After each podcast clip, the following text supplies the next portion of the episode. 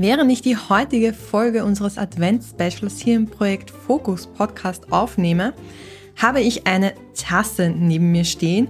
Eine Tasse mit einem riesigen rosa Blütenblatt drauf. Und in dieser Tasse habe ich einen Kamillentee. Mein Go-To-Getränk in der kalten Jahreszeit.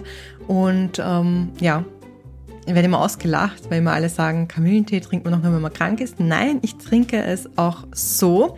Und nein, du bist hier nicht in einem Ernährungspodcast gelandet, sondern in einem Produktivitätspodcast. Und tatsächlich ist Trinken oder noch genauer Wasser ein wahnsinnig wichtiges Thema für die Produktivität.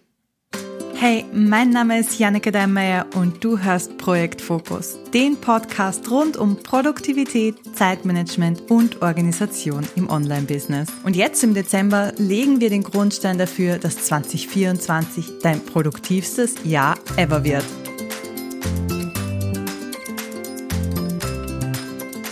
Warum sprechen wir hier heute über Wasser, über Trinken? Ganz einfach, über 70 Prozent unseres Körpers bestehen aus Wasser. Das Gehirn ist eines der wasserreichsten Organe und auch das Organ mit dem höchsten Energiebedarf.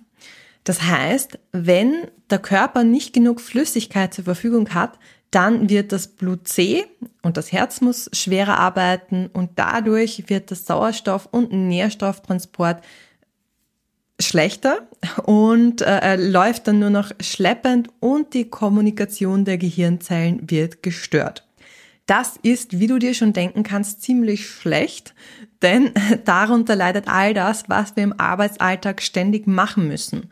Aufmerksam sein, uns konzentrieren, Entscheidungen treffen und ähm, ja, ohne das alles machen zu können, können wir kein Business leiten. Das heißt, wir müssen schauen, dass wir immer genug Flüssigkeit zu uns nehmen.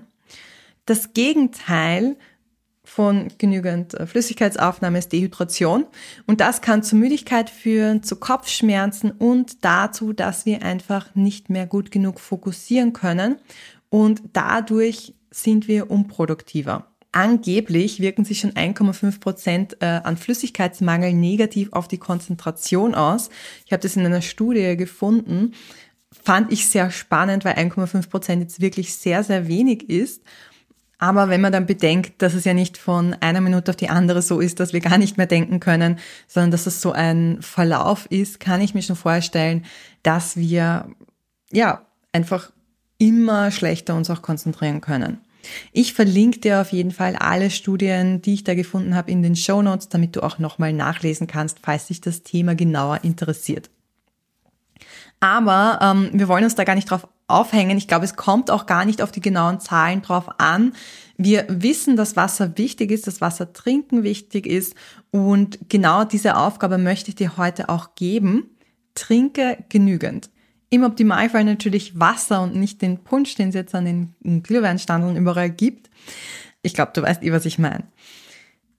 Ich bin die Erste, die zugibt, dass das absolut nicht einfach ist. Ich bin auch schon richtig oft an dem Vorhaben gescheitert. Ich muss aber sagen, dass es mir vor allem während der Arbeitszeit jetzt ziemlich gut gelingt, ähm, regelmäßig zu trinken. Und mein Schwachpunkt ist aktuell der Nachmittag, wenn ich nicht beim Computer sitze, nicht an meinem Schreibtisch sitze. Dort äh, vergesse ich dann regelmäßig drauf. Wie schaffe ich es, dass ich während der Arbeitszeit genug trinke? Ich habe immer einen Becher oder ein Glas neben mir stehen, wo was zu trinken drinnen ist. Das ist für mich ganz wichtig, weil wenn es nicht da ist, dann denke ich nicht dran. Aber dadurch, dass ich es einfach immer wieder sehe, ähm, greife ich mittlerweile eigentlich ganz natürlich in Denkpausen dazu und trink einen Schluck.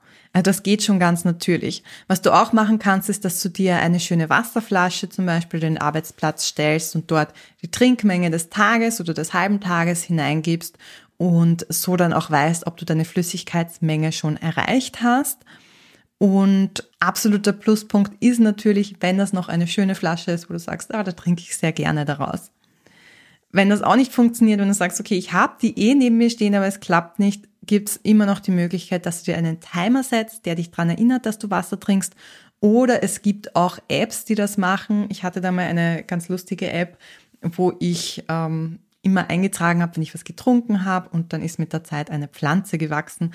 Ich weiß aktuell nicht, wie sie heißt. Ich verlinke die in den Show Notes. Aber wenn du so ein Gamification-Typ bist, dann kann das zum Beispiel auch sehr gut helfen, um zumindest mal diese Routine zu bekommen, bis es dann irgendwann von alleine geht und dann brauchst du all diese Apps und Timer und das gar nicht mehr. Ich bin sehr gespannt, ob du eine Veränderung bemerkst und wie es dir gelingt, mehr Wasser zu trinken. Vielleicht hast du ja auch deine eigenen Strategien, dann schreib sie mir gern auf Instagram unter das Tagesposting. Ich habe da jeden Tag ein Posting zu unserem Adventkalender.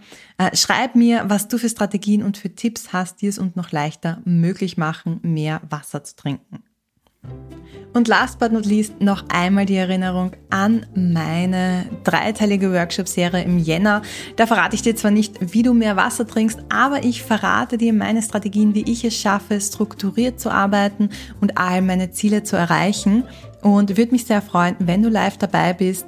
Anfang Jänner. Alle Details dazu findest du in den Show Notes.